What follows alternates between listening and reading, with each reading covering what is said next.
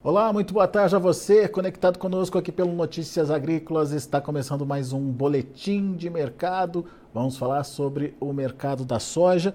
Com dia positivo hoje, altas de 4 a 7 pontos nos principais vencimentos, mas o mercado foi tenso, testou aí patamares próximos dos 12 dólares por bushel.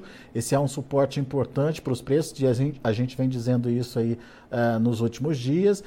É, hoje não deu conta de romper esse suporte, mas será que é possível? Será que a gente vai ver soja abaixo dos 12 dólares por bushel? Ou quais são os fundamentos que sustentam ainda esse mercado? Ou o que, que a gente precisa saber ou entender para conhecer um pouquinho mais desse comportamento de formação de preços? Perguntas para Eduardo Vanin, lá da Agriinvest, que já está aqui conosco por vídeo.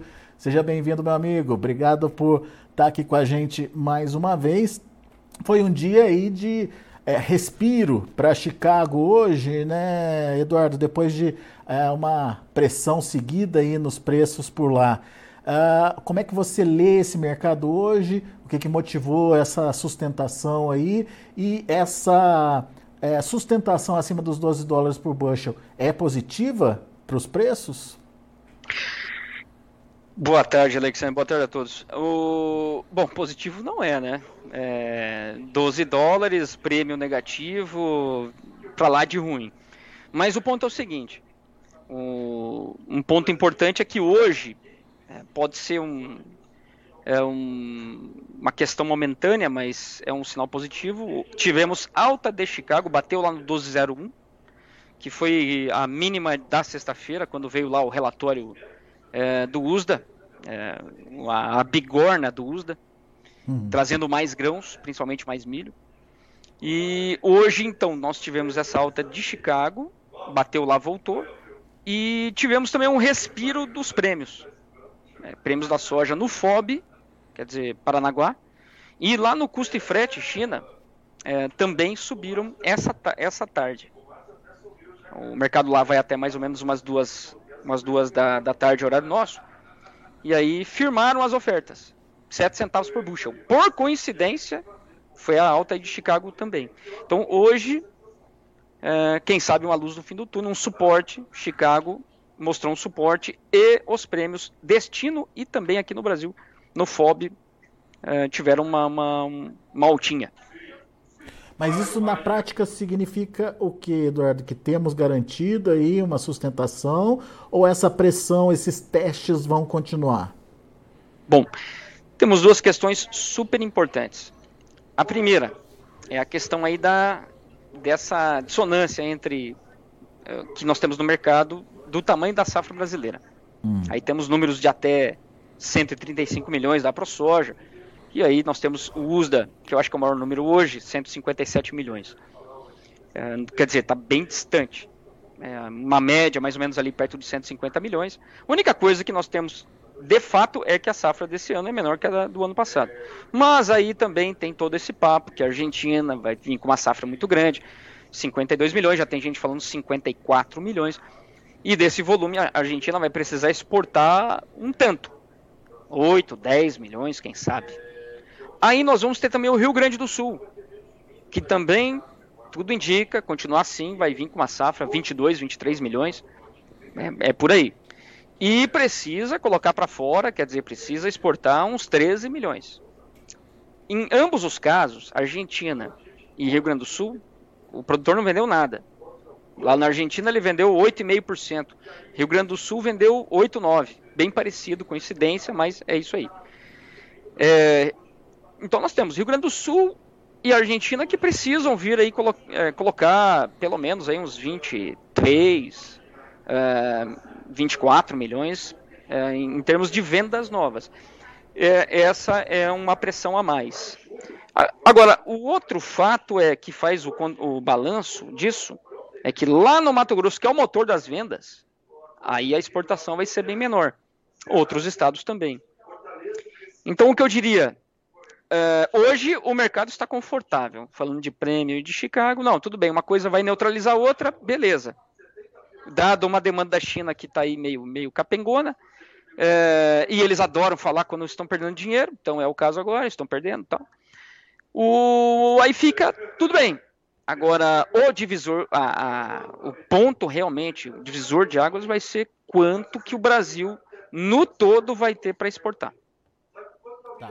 E o que que, eu, e o que, que seria é, um, digamos, um susto para o mercado aí? Olha, se você vai, o mercado ele olha o número do USDA, essa é a referência. É o 157 milhões de produção. Com 157 milhões de produção Brasil, vamos ter exportação Brasil. Esse, isso que é o ponto, tá bom? Oferta e demanda global, passa aqui, passa ali, sobrou tanto.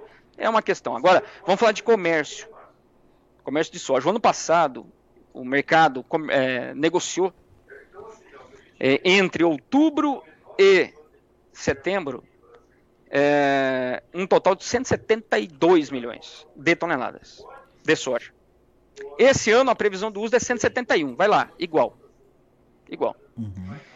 E o Brasil, segundo o USDA, vai ter de janeiro a outubro, é, final de setembro, um total de 85 milhões de exportação. E aí que é o negócio. 85 milhões. Portanto, se o Brasil, por exemplo, tem uma, uma, uma, uma produção é, 145 milhões, por exemplo, só estou dando um exemplo aqui. Então, esse número do uso de 85 milhões, ele está muito grande, está muito otimista. Ele vai cair uns 8 milhões, pelo menos. 7, 8 milhões. Uhum. Aí vai faltar soja. Aí o Brasil não vai conseguir fazer o que fez o ano passado, que foi ofertando e vendendo durante o ano inteiro, como a gente viu. Aí, números no ano inteiro deu 101 milhões. Quer dizer, é, nós vendemos e embarcamos numa média de 8 milhões e tanto por mês. Então o Brasil sempre foi presente no mercado, sempre competitivo.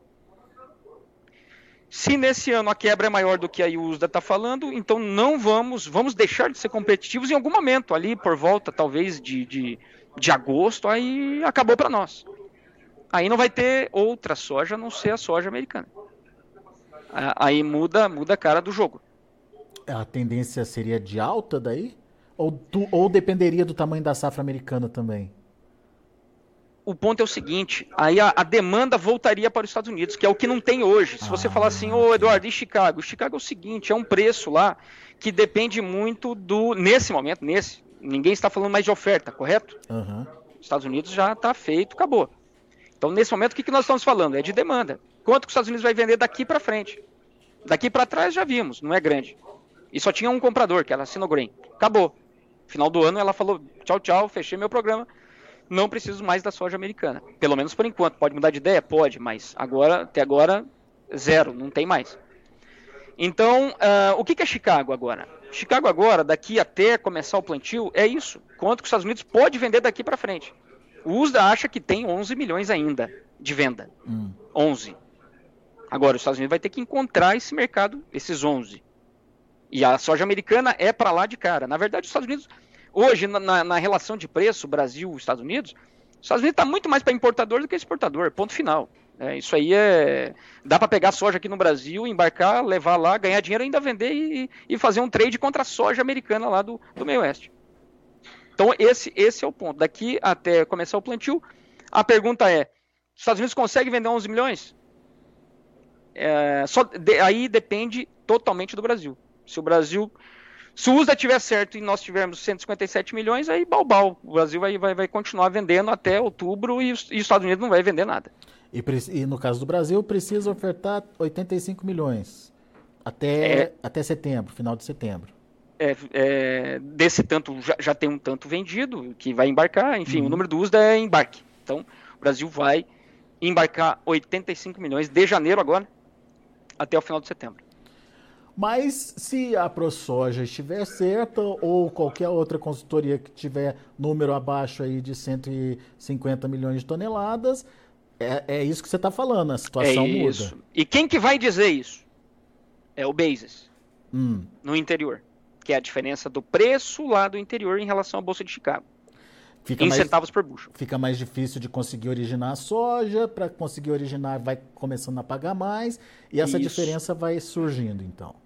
Exatamente. Aí vai fechando a janela brasileira e vai abrindo a janela americana para a safra nova. Porque eu não acredito que os Estados Unidos consiga ser competitivo, a não ser para o México, que está ali do ladinho. É, Japão, que tem toda uma questão de originação lá, os seus ativos, vai ter que continuar comprando. Europa também, que tem uma questão de biodiesel. É, então, então é, agora, outros compradores que podem optar Brasil, ou mesmo Argentina e Estados Unidos, aí não, aí não, não tem questionamento. Não, não tem como os Estados Unidos vender. Agora, essa reação do Bases ela é mais rápida de acontecer? Bom, é, tanto mais rápido é, é, segundo a quebra. Tá, se, claro. Se, e aí, esse é o nosso dedo duro, tá bom? Esse é o nosso é, a mentira tem perna curta. Vai ser o nosso termômetro ali, né? É, ter, é exatamente, é o termômetro. Então, o, se subir muito rápido, é porque realmente é, temos duas coisas. Uma, quebra de safra maior. E segundo, o produtor não está vendendo. E terceiro, e mais importante, é igual onça acuada. Produtor perdendo dinheiro é perigoso. Igual o milho aí, ó. Durante aí o Brasil foi embarcando, exportando, exportando. E o produtor foi segurando, porque a gente sabe, no preço que estava a safrinha e o custo que ela teve. Não valia a pena. É, né? o produtor perdeu dinheiro. É, foi uma situação que acabou gerando essa, essa, esse rally do preço do basis hum, e também do, do em reais por saca, que a gente chama de flat price. Mas, Eduardo, se a gente então olha, olha ou pensa nessa estratégia ou nessa possibilidade, Segurar a soja é uma boa estratégia, mas será que todo produtor tem essa possibilidade? Porque a comercialização está bem atrasada aqui no Brasil, não está? Sim, está parecidona aí com o ano passado, é uma, um pouquinho até acima, mas vamos lá, quase a mesma coisa, 33%.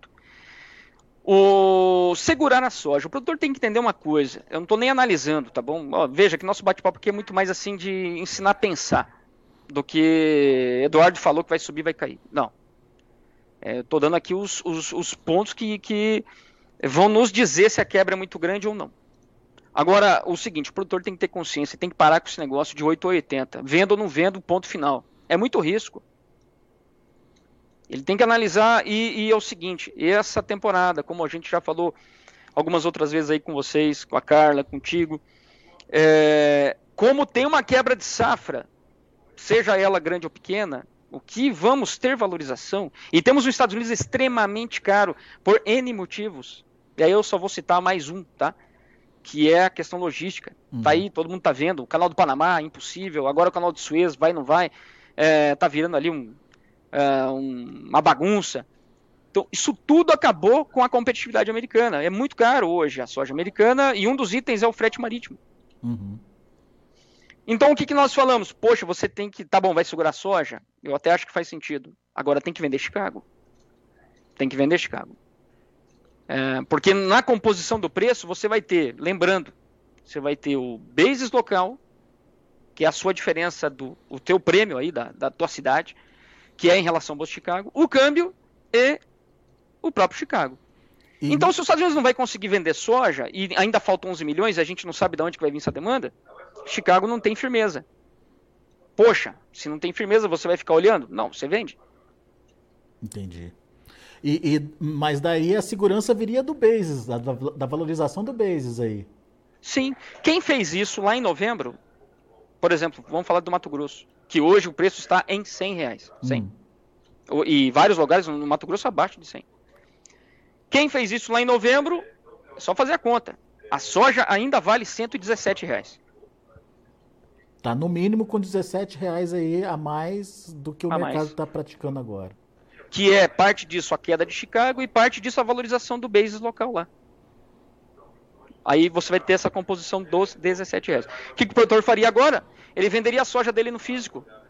Para quem ele quisesse. Hum. E aí, aí sairia da proteção dele que ele tem em bolsa.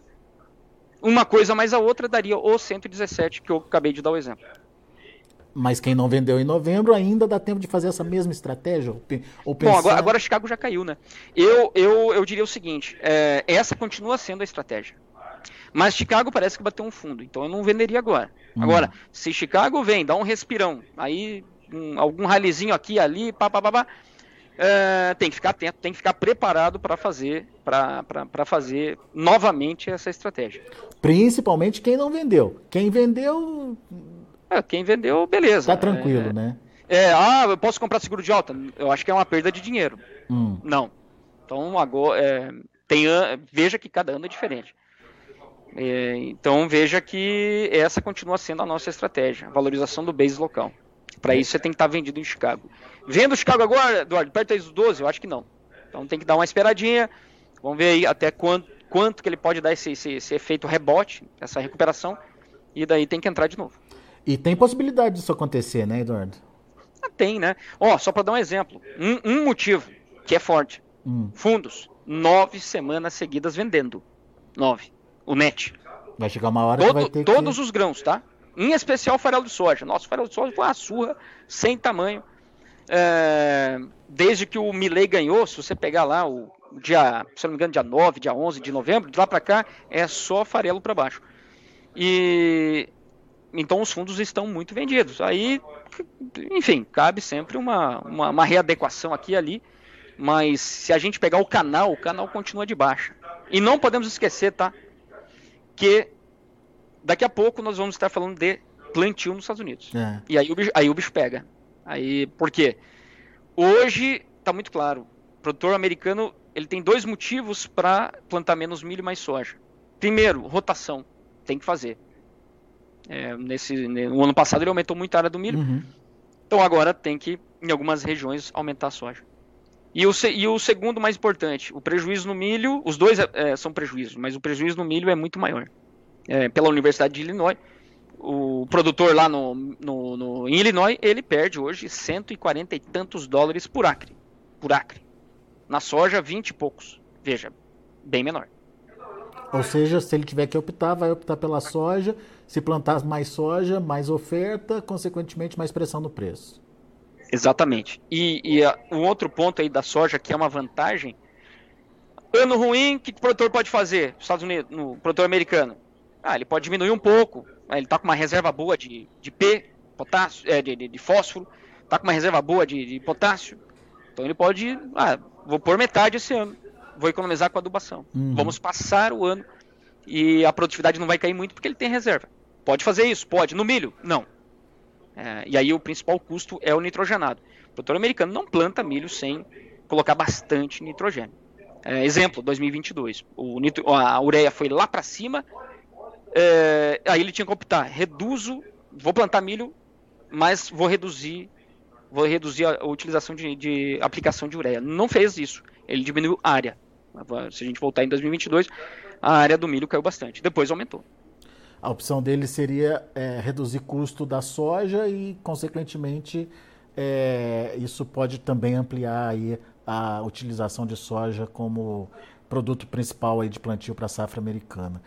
Exatamente. Agora, agora é assim, né? Uma coisa é um número que sai no dia 31 de março, que é a intenção. A hum. outra é a primeira verificação, que é lá no relatório de junho. E aí, o pre... se o produtor americano falar assim, lá no dia 31 de março, vou plantar mais soja, vamos supor, 3 uhum. milhões a mais de acres. Uhum.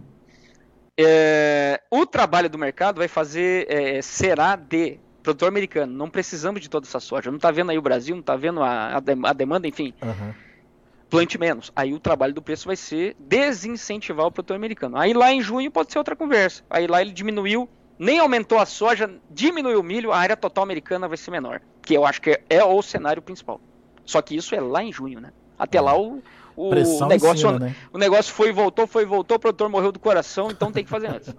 Boa, muito bem, muito bom. Eduardo, ficou assim muito claro as possibilidades, né? a forma com o que é, com que o mercado age a partir de determinadas informações que ele vai adquirindo aí. Então, fica claro para o produtor também que precisa cautela e planejamento daí na comercialização, principalmente dessa safra. A colheita está começando e para aqueles que não venderam, precisa aí ter é, muito cuidado, né? Ou cautela, eu acho que é a melhor palavra, né? É, eu só deixaria um recado. Fuja do 880, tá bom? Esse aí apaga aí da. Apaga das estratégias 880, vender ou não vender, tudo ou nada. É, all-in, né? É o, pra quem joga poker. É, pra comercialização de grãos, isso não serve. Boa. Muito bom. Eduardo Vanim, meu amigo, obrigado mais uma vez pela participação aqui conosco. Volte sempre. Beleza. Abraço a todos. Bom final de semana. Grande abraço. Até a próxima. Até mais. Tchau, tchau.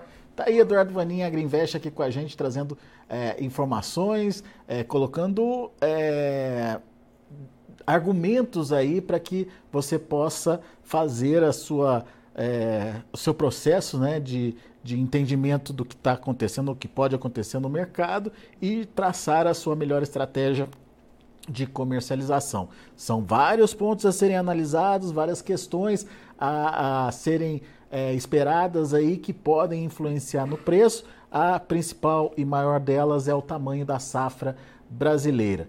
Se acontecer o que o USDA está esperando, é, daí a gente não tem muito o que fazer, não. Enfim, temos soja suficiente aí para garantir uma oferta é, do Brasil até pelo menos outubro. É, se for é, menos do que o USDA está projetando, abaixo aí dos 150 milhões de toneladas, daí sim a história é outra e a reação pode acontecer. E essa reação, o primeiro sinal vai ser através dos bases, é, aquela diferença né, que se paga entre a comercialização local e a comercialização entregue nos portos. Então, fique atento a esses sinais que vai ser importante é, para você poder tomar as suas decisões. Deixa eu passar para vocês como encerraram as negociações lá na Bolsa de Chicago. De olho na tela, você acompanha comigo. Para março, a soja fechou a 12 dólares e 13 centos por bushel.